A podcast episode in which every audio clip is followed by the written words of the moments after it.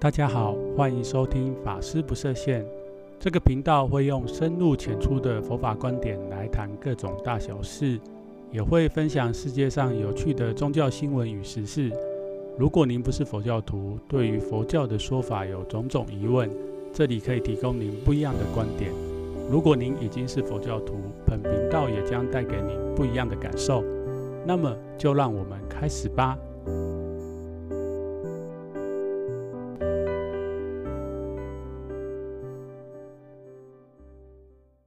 大家好，今天想要跟大家聊一个特别的话题，不晓得大家还有没有印象？几年前曾经有一个这样的新闻，那当时这个新闻我记忆中记得没错的话，应该是还蛮轰动的。那就是在当时的匈牙利布达佩斯这个博物馆，它展出了一些古代的文物，那其中有一个文物是来自中国，但是它是。由荷兰的这个收藏家借展到这个匈牙利的这个博物馆来做展出。那这个佛像呢，它其实是一千多年前，有一千多年的历史。那也不知道什么样的特殊的原因哈，就是当时这尊佛像被这个研究人员拿去做电脑断层的扫描。然后非常的惊奇，这个做完断层扫描的人全部都吓到了，就是在这个佛像的里面有残留人的骨骸在里面，嗯、没错哈，就是佛像外壳下里面有人的尸体，但是这个尸体的内脏已经被等于说没有内脏，那应该是被清除了。当然这个事情后来就在西方报道以后，慢慢也传到东方来。那中国福建这个地方就有一个村落的村民发现说，这个新闻拍出来那个佛像非常的面熟。如果大家对这个新闻有印象的话，也知道就是这尊佛像被盗出中国以外，这个事情呢，其实就让我想到，诶，我们佛教里面有所谓的这个肉身菩萨这样一个事情。所以今天想要跟大家来聊一个这个特别的话题，在开始。谈论这个话题之前，必须要跟大家讲，可能这集等一下谈论的内容当中，有一些东西会让你感到不舒服，或者是不太适合未成年的人听哈。因为就像我这集节目下的标题，同样是尸体，但大不同。不晓得大家一般对于人死后留下来这个肉身有什么样的感想？那以佛教来讲，我觉得蛮特别的。也想在这里跟大家探讨的，就是一般我们佛教通常人往生以后，在当代啊，通常都会鼓励大家怎么样要火化，或者是佛教的术语叫土埤。但不过呢，如果大家对佛教有一些了解的话，就知道在佛教的修行人当中，还有信徒当中，应该大家都会有听说过，就是修行人他因为他本身修行的功力够深，所以他。往生就是他死掉的时候，他这个肉体是不坏的这件事情。那没错，这件事情通常这个这些祖师死了以后，他这个肉身留下来都会被供奉起来。那佛教徒也尊称这一些诶留下来的这个法诶诶该怎么讲啊？就是这个肉身菩萨，就就就会尊称这个。所以我觉得这个是蛮有趣的。怎么样蛮有趣的嘞？可以这样子说，第一个就是，如果因为在世界上，我们也知道是有一些尸体是死后会被留下来。最拿最普通的来讲，大家应该直觉就是想到埃及，没错，埃及他们会把死掉人做成木乃伊。那为什么他们会这么做嘞？当然背后的原因也是跟宗教有关，因为埃及人，古代埃及人相信。人死后，他灵魂会先离开这个肉体，但是之后他们会再重新回来这个世间。那到时候他们灵魂回来的这个世间的时候，他是需要他原本的身体来让他们再度活在这个世界。所以当时古代印度，呃，不是印度人，埃及人，他就是把他们的身体做成木乃伊。那蛮有趣的是，我看了一些资料，就是。当时做这个木乃伊，现在大家如果对于古文明有兴趣，或是常常到博物馆，都会知道有一些展览，这个古埃及木乃伊的一些展览，都会提到说，诶，木乃伊要怎么做的？因为我们知道人往生以后，其实这个尸体在我们现在的这个自然环境下面，它是会腐化的，所以他们必须要把内脏取出来，然后要用一些草药，还有把把这个人的尸体哦放在有一个壳里面嘛。那透过这个壳，其实也它也是让这个人体减少跟外面空气接触，因为外面空气有所谓的湿度，有有很多的菌，可能都会造成我们这个肉体坏掉。所以他们是用这样子，有点类似科学的方法吗划一个就是他们用这种方式来保存已经死掉人的尸体。那就回到东方来讲，其实东方。诶，刚刚讲的在尸体这一部分，其实东方我们都知道，过去我们的传统是人死要入土为安嘛，所以有很多的呃往生的人，其实他们的子孙是把它埋在这地下，又或者是这一些古代这一些皇宫贵族，他们都会煮很大的墓，然后把它放在这个墓寝里面，是放在地下很深的地方。大家如果对于这个华人民间信仰，有一点了解，就知道，诶，几年以后，通常子孙就会把这个墓打开来，然后看里面祖先的这个尸个肉身，是不是就是已经安然的，就是已经化成腐败这样子。那如果没有腐败，以以华人民间信仰来讲，就是这个往生的人是非常不好。可是，可是哈，就是在佛教非常特别，佛教反而是不同的做法，就是佛教的修行人。基本上有这样的文化，这位修行人死了以后，他可能在某一个放在某一个山洞里面，或者是我们可能比较知道的，就是做缸，然后可能几年以后把它打开，然后发现他的肉体不坏，那我们就觉得这个人啊，他修行已经修到这个金刚不坏，我们讲金刚不坏之身哈，所以这个在这一点上面是蛮特别的。那就回来讲到说。到底佛教的这个肉身佛也好，还是肉身菩萨也好，为什么他们可以修到这个肉体不坏？我会持跟一般比较保守的佛教界的大德法师讲的有一点不太一样。应该说，因为我们现在人类社会的科学文明的发展，所以很多事情在过去可能不是那么样的清楚。不过，近代来，因为我们对于这个医学还有科学有长足的进步，所以在很多部分其实是可以去做这个研究或者是调查的。那就像我刚刚前面提到，当时在几年前这个新闻，大家发现说这个佛像的里面是有这个原籍的高僧也好，或者是修行人，但是他。当初被当成肉身菩萨供奉的时候，其实他的内脏是被取出来的，所以他其实是有经过一些后天的，就是人为的加工而成。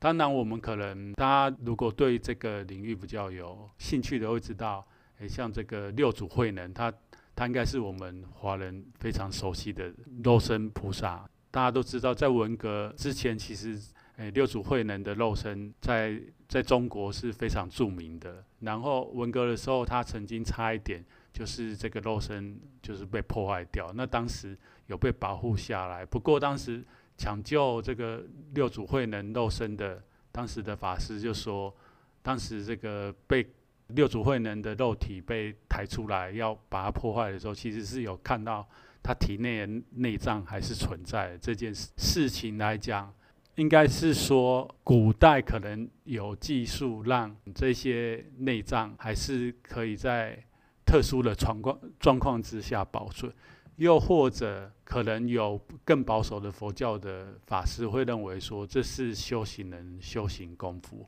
不过就要回到佛教的我们讲的这个精神，还有它的内涵来讲，其实佛教认为所有世间的东西都是会成住坏空。那可能有一些祖师，他是发愿，他往生以后，他这个肉体留下来，让后人知道说，哎，其实修行你是有有功德的，然后你这个功德是可以被看见的。特别是大部分人都喜欢，应该不是说喜欢，就是看到这些不可不可以短时间被理解的事情来讲，是非常的很容易就让人家升起这种恭敬心，或者是。他会觉得说啊，这件事情是真的而不是假的。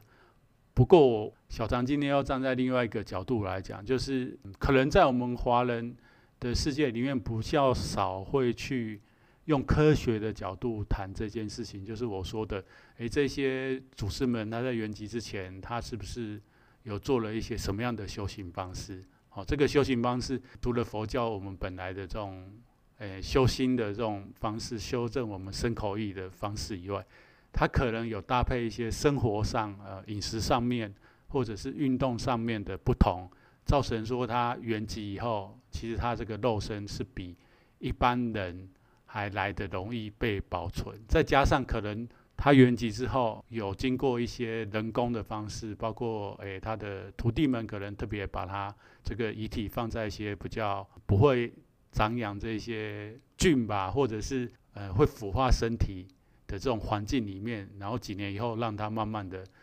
把这个身体的水分排掉，然后变成一个比较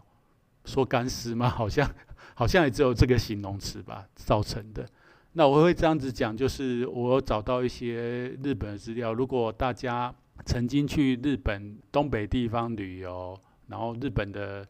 东北地方有一个叫山形县的这个地方呢，其实在日本古时候是这个日本的所谓的真言真言密教跟修修炼道，嗯，非常多修行人在这边修行的地方。如果大家对佛教有一些概念或认知的话，会知道其实佛教的密教里面，它有一个概念就是极生成佛，就是说我这一生我这个就可以成佛。此外，它有另外一个意思，就是这个极生成佛的生，除了是这一生的生以外，还有这个身体的生的意思。再加上佛教里面有所谓这个弥勒下生这样一个概念是什么概念？就是说，诶，我们这个世界现在的佛教是因为教主释迦牟尼佛，但是。接下来的佛是哪一尊？就是弥勒佛。那弥勒佛来的时候，其实他是会受记，在这个世界所有人会告诉他你什么时候会成佛。所以弥勒下生后来，他的这个佛教思想慢慢衍生出哦，有一些修行人他就是发愿，他这一生死了以后他要入定，然后入定就是要等下一生弥勒佛再来的时候再跟他一起来。那他有也有一些。有一些修行者，他慢慢就会衍生说，他的入定是怎么样？这个除了他的这个可能他的灵魂或者他意识先到兜率天去跟弥勒佛互相亲近以外，另外就是他这个肉体是留在这个世界上。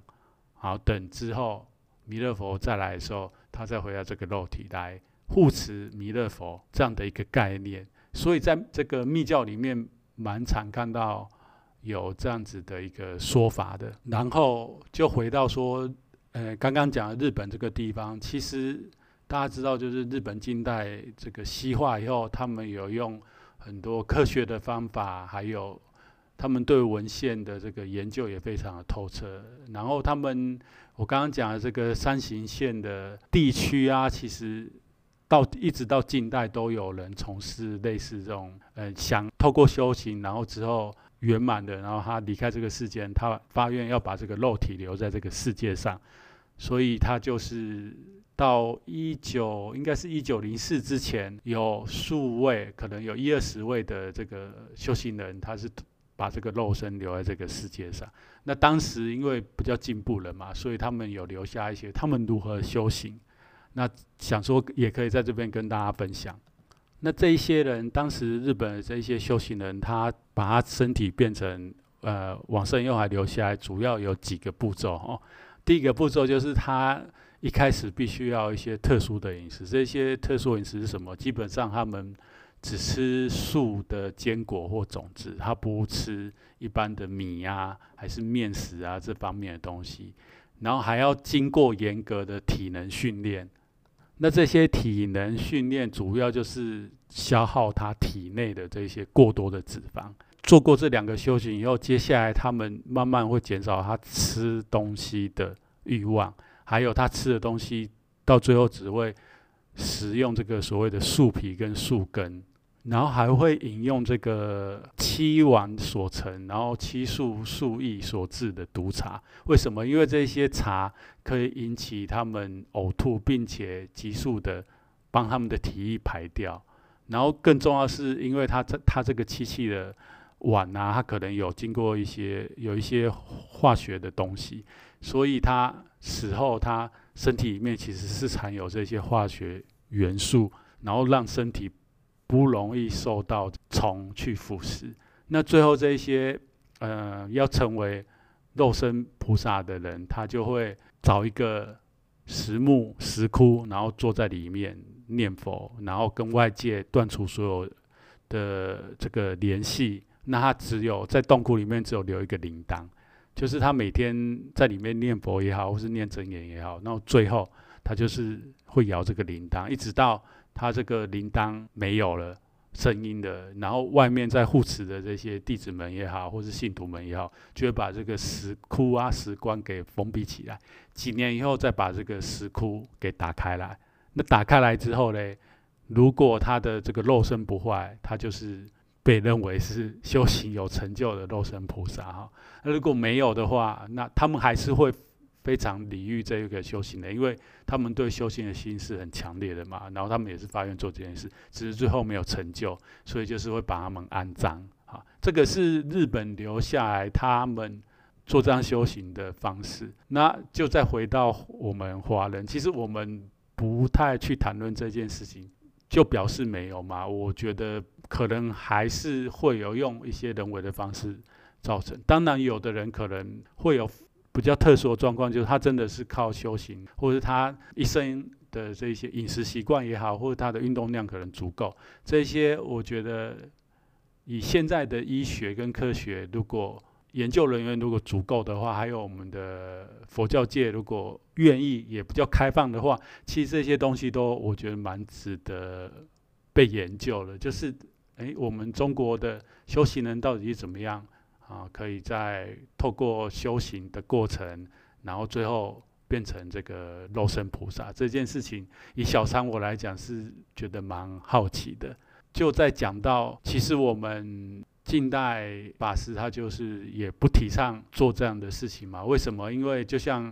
佛教里面讲的，包括说，诶，佛教的教主释迦牟尼佛，他往生的时候，他都是土皮。所谓土皮，就是去火化。当然，它火化之后，它有嗯产生一些我们说所谓的舍利子，然后也被当时也被留下来当做圣物，在整个印度哦，很多不同国家国王都争相的要。收藏也好，或是供养也好，或是让人民去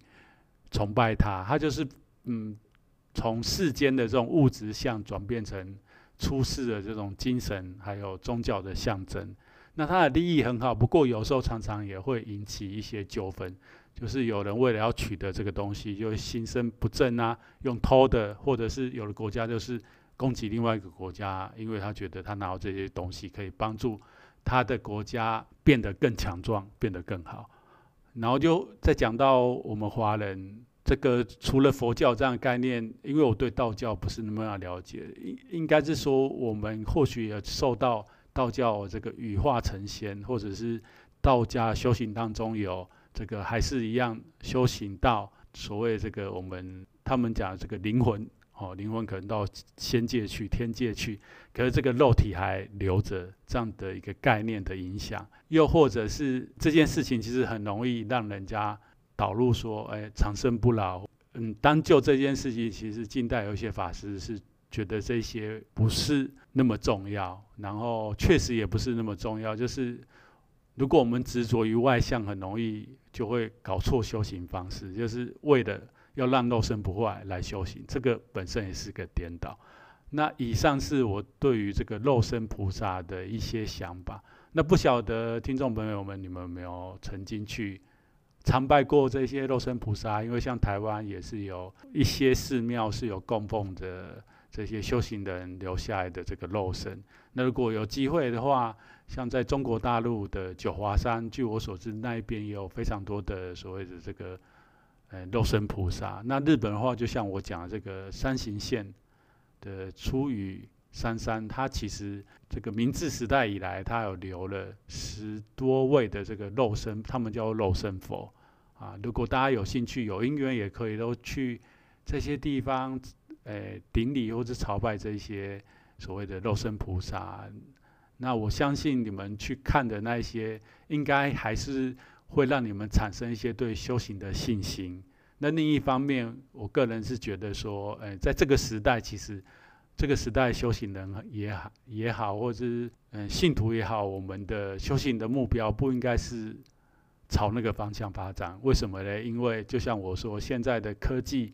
跟医学，如果我们要做这样的事情，最后开个玩笑，就是我们曾经有法师在喝饮料的时候聊天，然后前几十几年前那时候。